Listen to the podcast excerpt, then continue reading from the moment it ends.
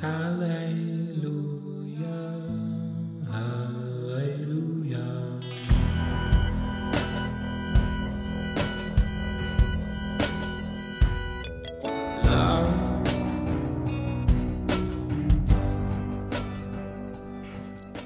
onda amigos? ¿Cómo están? Qué gusto saludarles nuevamente aquí en Polos Abstractos. Bienvenidos.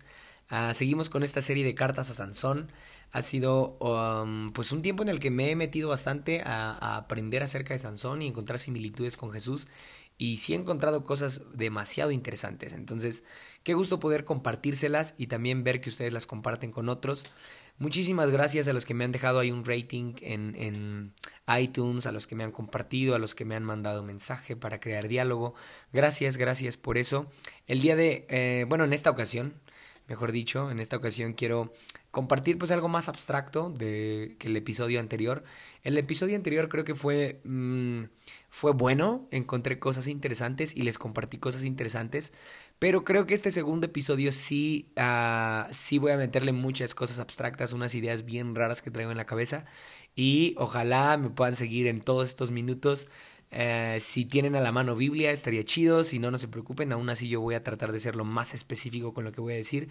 Tengo varias historias paralelas como, como en algunos otros episodios, por ejemplo en el de Besos, Pozos y Piedras, sí jugué mucho con, con, con versiones, con historias paralelas, entonces Ah, lo mismo voy a hacer acá, tratando de que nadie se pierda. Voy a, hacer voy a tratar de ser lo más explícito posible, también para que lo disfruten y lo puedan compartir. Así que, bueno, los dejo con esta segunda parte de Cartas a Sansón aquí en Polos Abstractos.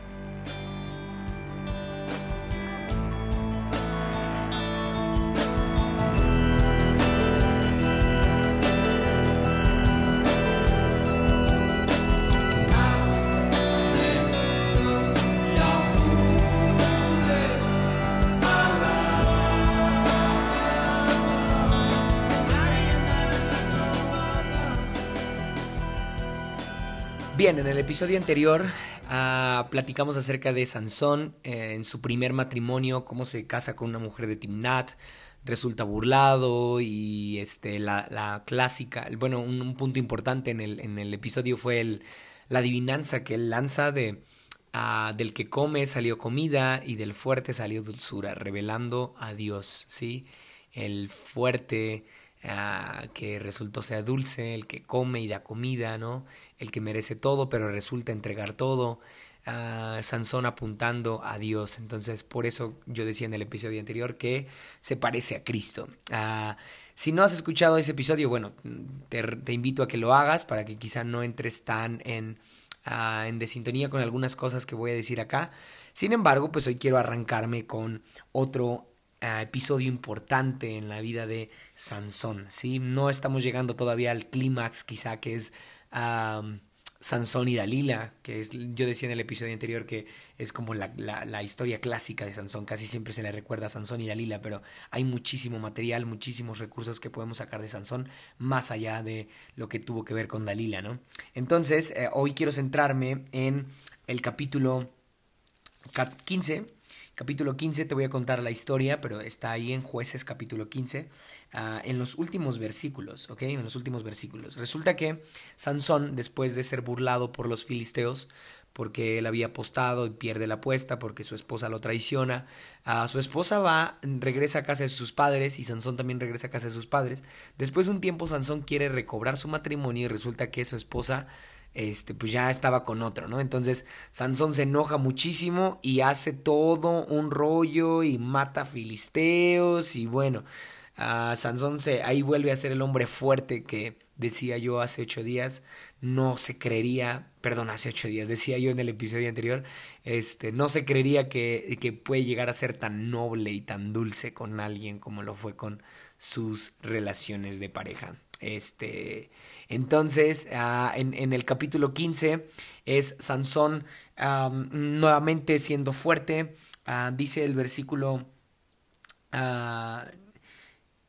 16 del capítulo 15 dice, entonces dijo Sansón, con la quijada de un, de un asno los he amontonado, con la quijada de un asno he matado a mil hombres. O sea, el hombre mata a mil personas, imagínate eso, ¿no? Con la quijada de un asno, él va y mata a muchísimas personas. Entonces, ah, definitivamente no sé cómo te imaginas ahí la escena, pero yo me la imagino sangrienta, ¿sí? Si no has escuchado, o más bien no quiero hacer spoilers de, de, de series, pero eh, porque algunos se enojan, así que si, si, si, si quieres, pues adelántale acá. Voy a decir algo de la serie de vikingos. Bueno, no es un spoiler en realidad. No, no, no tienes que adelantarle. No tienes que adelantarle, perdón. No es un spoiler. La serie de vikingos, que es de mis favoritas, es una serie muy sangrienta, muy, muy sangrienta. Entonces, casi siempre en las peleas que hay, los, los vikingos salen con... Ah, tienen el rostro manchadísimo de sangre, pero a nivel ah, machín, o sea, no se distinguen porque la sangre les cubre todo el rostro. Entonces, yo me imagino algo así la escena, matar a mil hombres con una quijada de asno, imagínate eso. O sea, el hombre estaba loco. Entonces, Sansón dice eso y el hombre está gritando una victoria. Eso es lo que Sansón está diciendo. No sé cómo te imaginas tú ahí eh, la escena. Yo imagino que Sansón está solo en un valle con mil hombres tirados alrededor de él, él con una con una quijada de asno en la mano, con el rostro ensangrentado, y justo cuando acaba de matar a mil hombres, Sansón dice, con la quijada de un asno los he amontonado, con una quijada de asno he matado a mil hombres. ¡Wow! ¡Qué loco! Ah, dice el versículo 17, cuando terminó de hablar, arrojó la quijada y llamó a aquel lugar Ramat Leí. Como tenía mucha sed, clamó al Señor, tú le has dado a tu siervo esta gran victoria. ¿Acaso voy ahora a morir de sed y a caer en manos de los incircuncisos? Entonces Dios abrió la hondada que hay en Leí y de allí brotó agua. Cuando Sansón la bebió, recobró sus fuerzas y se reanimó. Por eso al manantial que todavía hoy está en Leí se le llamó Enacoré. Y Sansón gobernó a Israel durante 20 años en tiempos de los filisteos. Qué locura esta historia, porque eh, eh, piensa esto. Ah, el vato acaba de, de matar a mil hombres con una quijada de asno. Es una victoria increíble. Y después tiene sed y clama al Señor y le dice, no me dejes morir de sed porque me acabas de dar una victoria como para que ahora me mates de sed. Y Dios abre una hendidura en la tierra, es decir, abre como un, como un pozo, algo profundo y empieza a fluir agua de ahí. ¿sí? Ah, eh, empieza a brotar agua, Sansón bebe agua que está brotando de la tierra, de esa hendidura y recobra ánimos, recobra fuerzas y a ese lugar se le llama Enacoré. Y Enacoré significa manantial del que clama. Manantial del que clama. Es decir, este manantial proviene del clamor de alguien.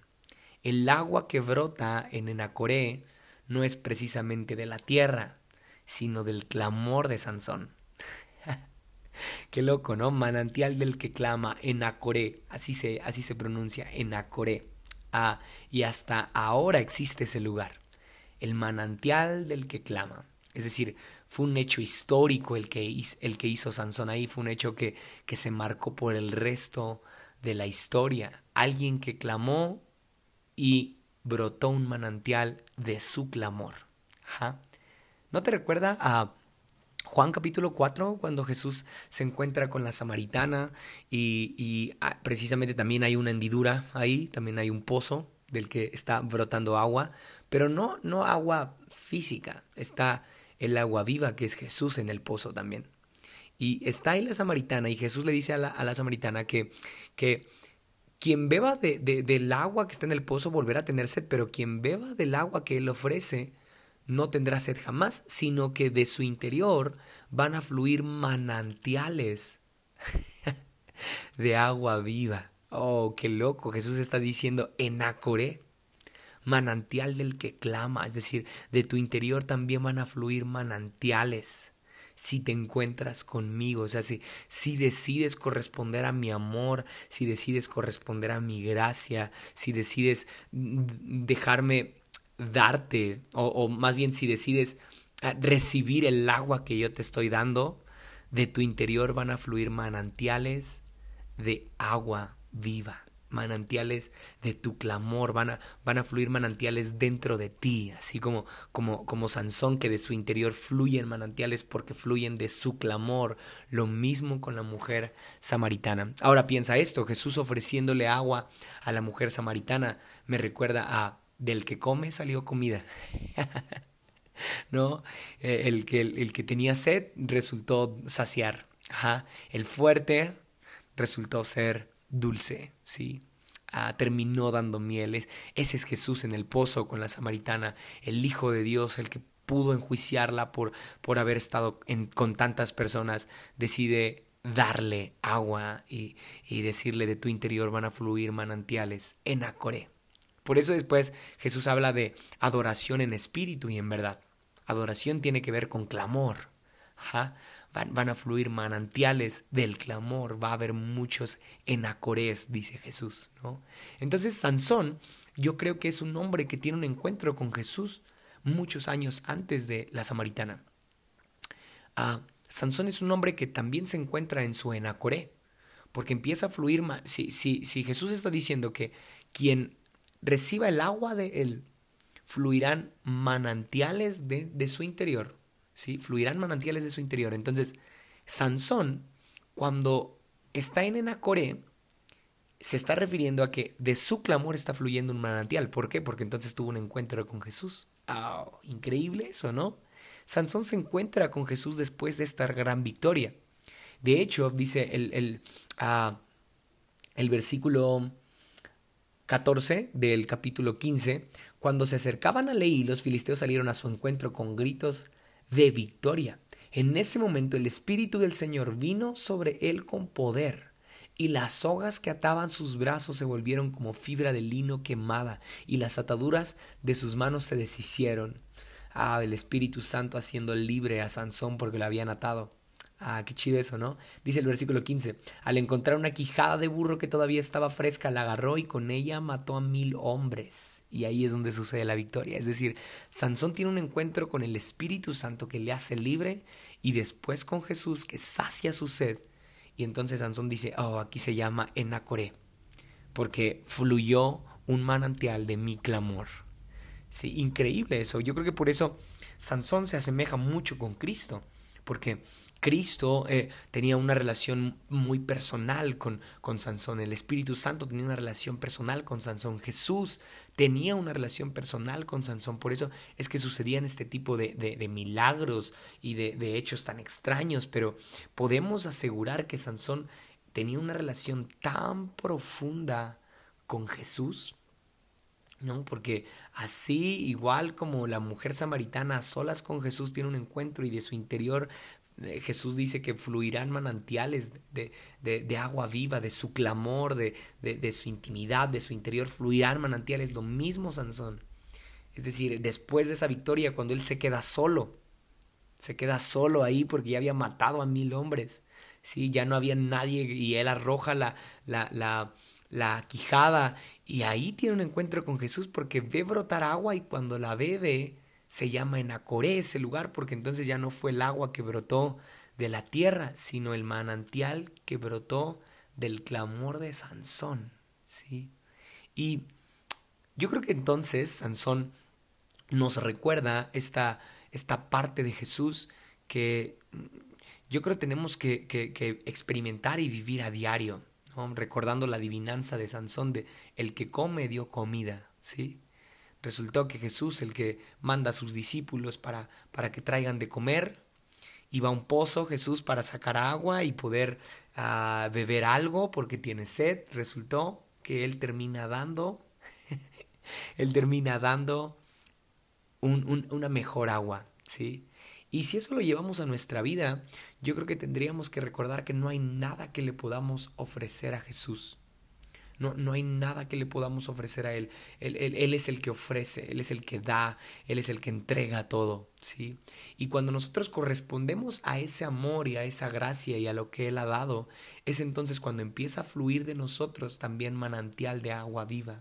Agua que también puede saciar su sed, pero ojo acá, Él fue el que inició la relación. Es Jesús el que inicia algo con nosotros.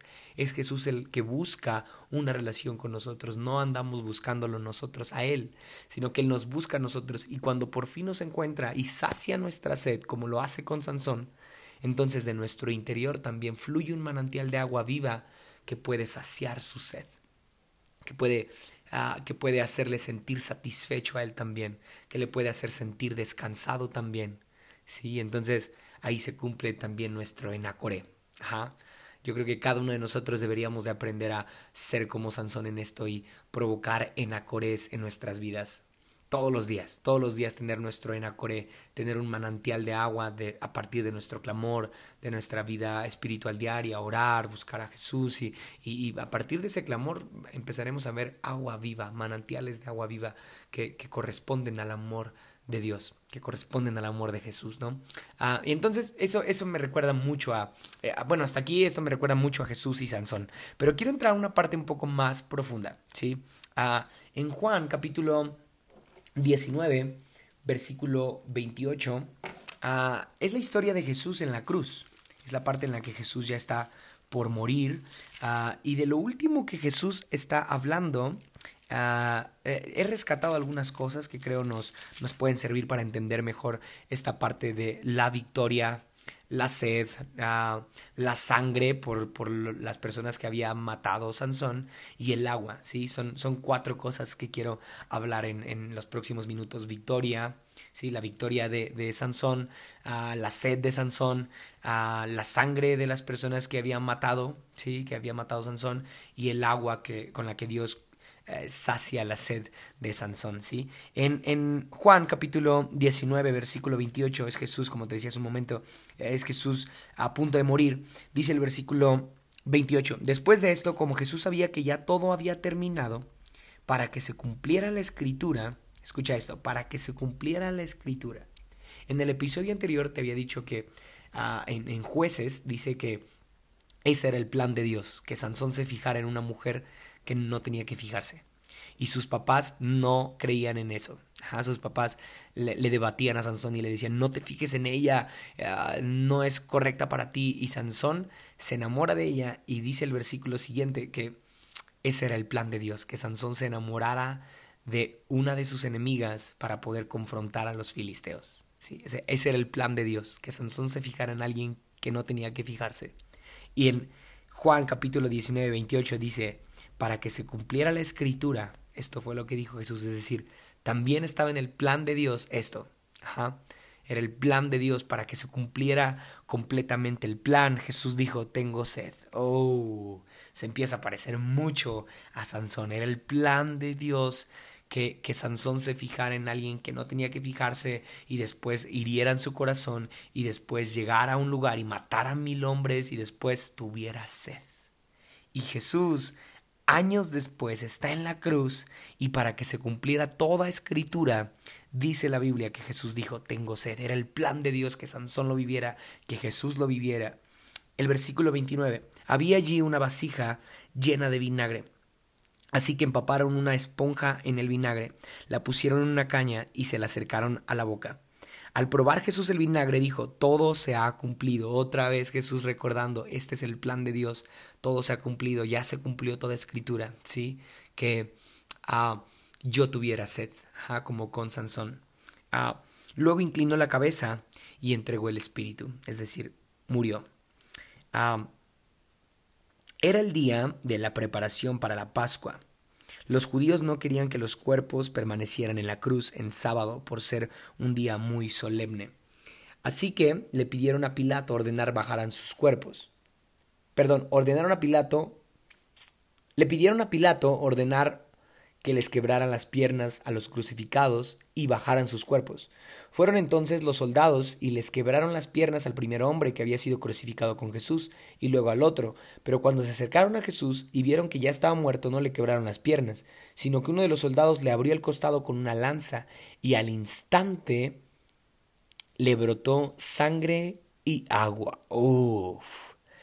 El que lo vio ha dado testimonio, dice Juan. Es decir, Juan, Juan es el que dice eh, que él vio esto, ¿no? El que lo vio ha dado testimonio de ello y su testimonio es verídico. Él sabe que dice la verdad. Juan está prometiendo que esto fue real, ¿no? Para que también ustedes crean. Dice el versículo 36. Estas cosas sucedieron para que se cumpliera la escritura. Oh, qué loco, otra vez confirmándonos que todo era el plan de Dios. No le quebrarán ningún hueso. Y como dice otra escritura, mirarán al que han traspasado. Uf. Mira, hay, muchas semejanzas en esta historia, ¿no? Ah, Sansón en Enacoré ah, y, Jesús en la cruz, ¿ok?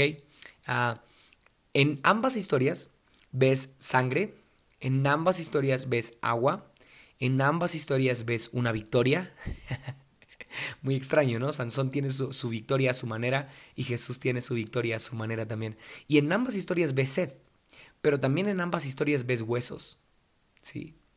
Ves huesos, ves huesos rotos. Sansón, el hueso roto de una quijada de asno, ¿sí? Y Jesús, los huesos rotos de sus compañeros.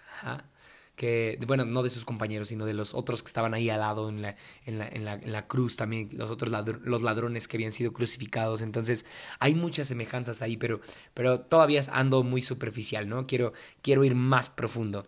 Ok, en el caso de la historia de Sansón, uh, la única sangre y agua que ves en, en, la historia es del exterior, ¿sí? ¿Por qué? Porque la sangre derramada en, en Acoré fue sangre derramada de los enemigos, ¿sí? de los filisteos. Sansón no derrama ni una gota de sangre. Y el agua también es del exterior porque es, proviene de Dios y brota en la tierra y entonces ahí te das cuenta que, el, que, sangre y agua vienen del exterior. Pero en el caso de Jesús, sangre y agua provienen de Él. Porque cuando es metido un, una lanza en el costado de Jesús cuando Él está siendo crucificado. Dice la Biblia que brota sangre y agua de su interior. ¡Wow! ¡Qué locura, ¿no? Ah, yo creo que por eso Sansón no podía ser Jesús. Aquí estoy entrando en diferencias de, entre Sansón y Jesús. Ah, le quedaba grande el papel de Jesús. Porque Sansón era un hombre tan aguerrido y tan violento que creía que vengando lo que tenía que vengar estaba cumpliendo su propósito. Y entonces Sansón quería ver sangre derramada de sus enemigos, ¿sí? y quería que Dios le diera agua. Pero Jesús es el personaje más importante en nuestra vida y en, en la historia y es, es un hombre increíble porque Él no quiere ver sangre derramada de ninguno de nosotros, Él derrama toda su sangre. ¿sí? Y por si fuera poco, del que come sale comida. Él es el que da agua también. Él no pide que nosotros demos agua para saciar su sed. Porque cuando Él pide agua porque tiene sed, le damos vinagre. O sea, piensa esto, Sansón pide agua y Dios le da. Jesús pide agua, tiene sed en la cruz y le damos vinagre. Eso nos pone siempre en el papel de no tengo nada para ofrecerte, o sea, no hay, no hay nada que pueda darte, todo lo has dado tú, ¿no? Ah, pregúntate a quién nos parecemos más muchas veces, a, a Sansón con una mentalidad demandante o a Jesús con una mentalidad ofertante. En nuestras relaciones, en nuestra vida, en nuestro ministerio, yo creo que deberíamos aprender a vivir a, aprender a vivir creyendo en que ah, después de lo que Jesús hace, desgastar todas nuestras fuerzas y todas nuestras energías es lo menos que podemos hacer y aún así le quedamos debiendo, por así decirlo, ¿no? Entonces yo creo que, que, por eso ah, Sansón no puede ser Jesús. Porque Sansón no derrama ni una gota de su sangre. Sí hay sangre, eh, él ve sangre, pero sangre de sus enemigos. Jesús no. Ah, y, Sansón pide agua y le dan. Jesús no. Jesús, eh, no hay una samaritana que le pueda dar agua, Él le da agua a la samaritana y no hay nadie ah, que, que, pueda darle agua cuando Él está mm, a punto de morir ah, porque le damos vinagre. Sí, no, o sea, ah, no sé tú, pero, pero eso a mí me, me reta mucho a querer ser más como Jesús. y a no mirar a Sansón porque eh, Sansón se queda en una mentalidad muy muy mediocre, muy muy cómoda de ser, ¿sí? Jesús no. Jesús está diciendo todo depende de mí. Todo sale de mí, ¿sí? Es decir, no, no hay nada que tú puedas darme, ni siquiera me podrías dar agua, ni siquiera, ah, ni siquiera podrías derramar tu sangre, o soy yo el que hace todo. Si tuviéramos esa fe de que Jesús hace todo y de que Jesús, de que de Jesús proviene todo, ¿cómo viviríamos? Más tranquilos, más relax, ¿no? Sabiendo que si Jesús es el que da todo, Él da sangre y Él da agua, ¿sí? Entonces, viviríamos más en paz, viviríamos más relax, ¿sí?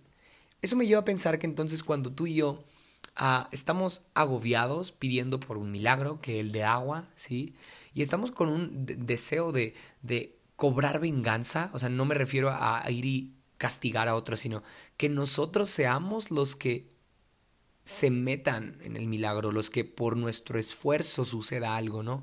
Oh, con una quijada he matado a mil hombres, Espíritu de Dios, dame agua, ¿no? Entonces, si, si, tú y yo tenemos esa mentalidad de Sansón, ah, nos lleva a vivir atados, nos lleva a vivir confiado en, confiados en que por nuestras fuerzas hemos logrado lo que hemos logrado y que quizá Dios necesita que le ayudemos en algo que quizá nosotros también necesitamos derramar poquitita sangre aunque sea, ¿no? Que quizás si le ofrecemos agua a Dios, oh, Él va a, a, ceder ante mis sueños, ante mis planes, ante mis deseos. Y no, o sea, esa mentalidad demandante nos lleva a ser esclavos de, de, una condición triste y deplorable y, y mediocre de ser, mientras que Jesús en la cruz está diciendo, tengo sed, le dan vinagre y él da agua. De su interior no fluye vinagre, sino que Él responde con agua cuando le damos vinagre y Él derrama toda su sangre y, y, qué increíble em, empezar a vivir más como Jesús. No querer ah, tomar su lugar, sino disfrutar de lo que Él da, disfrutar de que Él ya derramó su sangre, disfrutar de que Él da agua y no querer intervenir en lo que Él ya ha dicho que sucederá. Eso sería increíble, ¿no? Y otras dos cosas que veo en la historia eh, de Sansón y de Jesús es victoria y sed. Victoria y sed. En ambas historias estás viendo una victoria. Muy diferente, ¿verdad? Porque en jueces, en el libro de jueces, Sansón se lleva la victoria por medio de su venganza y por medio de que él mata a todos. Y yo creo que es una victoria, ¿sí? No, no podría decir que es que eh, es, es, falso, que es el ego de Sansón. Es una victoria porque a final de cuentas ese era el plan de Dios. Sí, aquí es donde entran los polos abstractos, amigos. Ah, ese era el plan de Dios. Ah, Dios enseñándonos por medio de Sansón que él pudo ganar, él pudo tener la victoria deshaciéndose de nosotros, ¿sí? derramando nuestra sangre. Pero el polo abstracto es la forma en la que Él decide ganar la batalla o, ganar por nosotros, ganar nuestros corazones. La forma en la que Él decide obtener la victoria es derramando su sangre. Eh, entonces Sansón no se parece a Jesús. Porque aunque tienen muchas similitudes, a final de cuentas en estas victorias Dios nos dice, pude haber hecho como Sansón, ¿sí? Pude, pude haber hecho esto con ustedes, matar a mis enemigos con una sola quijada o con un solo chasquido de dedos. Pude haberlos matado a todos. Pero no. Decido yo dar mi sangre. Sí, y eso, eso, es increíble. Eh, ver esos polos abstractos de victorias, que, que Dios pudo haber elegido la, la, victoria de Sansón, pero elige la victoria de Jesús. ¿Sí? Ahora, tú y yo no sé en, en qué victoria estamos viviendo. ¿Sí? Tú puedes elegir vivir en la victoria de Sansón o vivir en la victoria de Jesús. Vivir en la victoria de Sansón implicaría que ah, tú y yo por nuestras fuerzas logremos cosas, ¿sí? Tú y yo por nuestras fuerzas tengamos ciertos méritos. Tú y yo por nuestras fuerzas tengamos estatus, tengamos títulos, tengamos ah, ministerios quizá. Con nuestras fuerzas podremos tener una victoria. Pero si todas nuestras victorias se reducen en Jesús, y solo Él nos basta, ¿cómo viviríamos? ¿Cómo sería nuestro, nuestro pensamiento? ¿Cómo estaría nuestra fe? Yo creo que diferente, ¿no? Entonces yo te reto a que empieces a vivir más en la victoria de Jesús que en la victoria de Sansón. Y lo segundo es la sed. Bueno, lo, último de lo que quiero hablar es la sed. La sed de Sansón a la cual Dios responde con una hendidura en la tierra y hace brotar agua de ahí para que él pueda saciar su sed. Y la sed de Jesús que es saciada por nosotros con vinagre. ¿sí? Ah, me lleva a pensar eh, que, con cuántas actitudes le, doy vinagre a Jesús, mientras Él me responde como a Sansón, con agua viva, y hace un milagro increíble de saciar mi sed.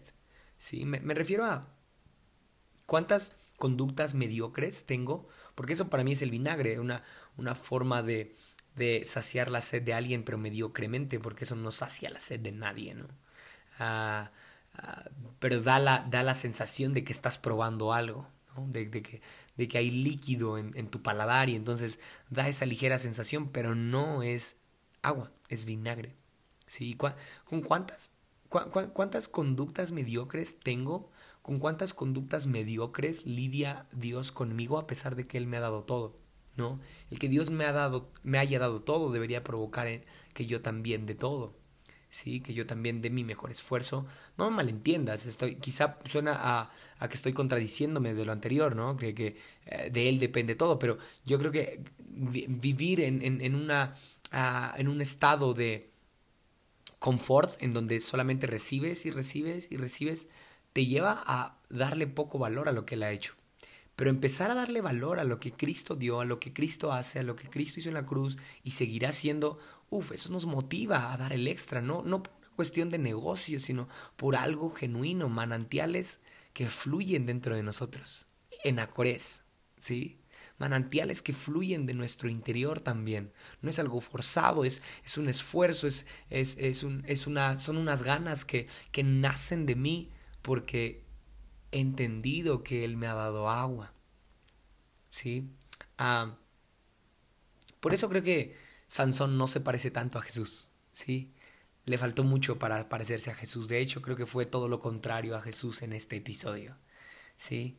Ah, pero ver lo que Sansón hizo me lleva a apreciar mucho lo que Jesús hizo también, ¿no? Porque Jesús pudo haber actuado como Sansón, pero no. fue así, amó, amó, amó, y esa, esa fue la forma en la que nos confrontó. Ah, como como en, en, jueces, cuando Dios dice que ese era el plan de, de, él, que Sansón se enamorara de una mujer de Timnat para poder confrontar a los filisteos. Ah, por medio del amor, Dios decide confrontar a la gente. ¿Sí? Así con Jesús, ahí sí se parecen. Con Jesús Dios decide confrontar, con, con, sí, con Jesús Dios decide confrontarnos por medio de su amor, no de su juicio. Ah, yo creo que, que por eso Sansón, aunque, aunque va en ese propósito de confrontar a los filisteos por medio del amor, ah, su, su, forma arrebatada de ser lo hace perder el rumbo y mata gente y después se siente con derecho de, de, exigir agua y la gracia de Jesús está ahí porque sacia su sed a pesar de que él muy arrogantemente dice ¿cómo es posible que acabo de tener una gran victoria y me estoy muriendo de sed? ¿qué te pasa Dios? ¿no? y qué loco el ego de Sansón ahí a flor de piel gritando dame agua porque he, ganado una, una victoria que, que, solo yo pude ganar y he matado a, de, miles de hombres. Y, y oh, vato, relájate. Sí, porque su ego está a flor de piel ahí y Jesús es todo lo opuesto. A Jesús lo ves teniendo la victoria en la cruz. Amigos, y si nuestras victorias están en la cruz, y si todas nuestras victorias están matando nuestro ego, y si todas nuestras victorias están llevando a la cruz nuestros pensamientos de que nosotros hemos podido, de que nosotros sabemos, de que nosotros tenemos, y si todas, todas nuestras victorias están en nuestras derrotas, o en nuestras aparentes derrotas, ¿no? Porque Jesús ahí en la cruz cualquiera diría, eso no es una victoria, pero después ves a Jesús diciendo, hey, este era el plan de Dios, esta era la victoria de la cual papá hablaba, ¿sí? Esta, la cruz. Tú y yo preferiríamos la victoria de Sansón, por supuesto, mato a mil de mis enemigos, esa es una buena victoria, pero muriendo yo por ellos, no, eso no es una victoria. Quizá nuestro ego tiene que ir a la cruz, ¿no crees? Para poder ver la victoria como Jesús la ve. Ah, y por último, quiero hablar del de, de, versículo 30, ah, cuando Jesús prueba vinagre y dice, todo se ha cumplido. Ese era el plan de Dios. Ah, cuando Sansón tiene a su encuentro con el Espíritu Santo y bueno, el Espíritu Santo viene sobre él y, y, las cuerdas son desatadas y mata mil hombres y todo ese rollo. Ahí también estaba la voluntad de Dios, ¿sí? Y acá Jesús también está diciendo, todo se ha cumplido. Es decir, eh, se está, hasta aquí se ha cumplido el plan de Dios. Ah, todo esto pareciera que es algo en mi contra, pero es el plan de Dios. Y Sansón está diciendo lo mismo. Ah, hey, dame agua. Sansón conociendo bien la voluntad de Dios, sabiendo que él era un elegido por él y haciendo uso de sus derechos, ¿no? Quizá podemos verlo también de esa forma, pero o de sus privilegios, mejor dicho, pero ah, yo creo que si tú y yo empezáramos a tener esa mentalidad de todo se ha cumplido, todo se ha cumplido. O sea, después de haber entendido el amor de Dios, después de empezar a, a, crear enacores en nuestra vida, manantiales que, que, que, también corresponden a su gracia, y después sabiendo que de Él depende todo y que todas nuestras victorias están en la cruz, sacrificando nuestro ego y todo eso, y empezamos a vivir en esa, en esa mentalidad, yo creo que podríamos vivir con la confianza de que estamos en la voluntad de Dios de que todo se está cumpliendo. Entonces nuestros temores bajarían un buen, nuestros miedos bajarían un montón porque diríamos, hey, todo se está cumpliendo. Sí, estoy viendo una victoria, en, sí, o, mejor dicho, sí, estoy, estoy siendo crucificado, pero todo se ha cumplido. Sí, es vinagre, pero todo se ha cumplido. Sí. Y podríamos ver la gracia y el cumplimiento de Dios tanto cuando matamos a mil con una quijada de burro, sí, y tenemos una victoria así llamativa y escandalosa, como cuando tenemos una victoria en la cruz. ¡Ey, me está yendo re mal ahora! Pero se está cumpliendo el plan de Dios. ¡Ey, me está yendo súper bien ahora! Y se está cumpliendo el plan de Dios, ¿no? Si viviéramos con esa mentalidad de Sansón y de Jesús, yo creo que viviríamos más plenos, ¿no? Ah, muchísimas gracias amigos por escuchar este segunda, esta segunda parte de Cartas a Sansón. Los dejo también con la segunda carta que dedico a Jesús, tomando mucho de lo, que, de lo que expliqué de Sansón. Eh, la segunda carta para Jesús en este episodio. Este, espero que la disfruten. Y bueno, muchísimas gracias por escuchar por los abstractos. Los dejo con, con, con la cartita que escribo para Jesús. Bye bye. A veces no te entiendo, Jesús. Tienes el valor de ir a la cruz y la nobleza de darlo todo sin esperar nada. Por eso no tienes igual. Sansón vengó y ganó. Tú elegiste amar y perder. Me confronta tanto la realidad de esa verdad que al mismo tiempo creas algo en mi interior. Quiero corresponderte. Quiero saciar tu sed con los manantiales de mis clamores. Creo que es adoración genuina. Perdóname por las veces en las que me olvido de quién eres. Me da tanta nostalgia recordar las veces en las que te he dado amargos vinagres, porque me confronta que aún después de eso sigues dándome agua viva. Por eso te llaman fuente eterna. A veces no te entiendo, Jesús.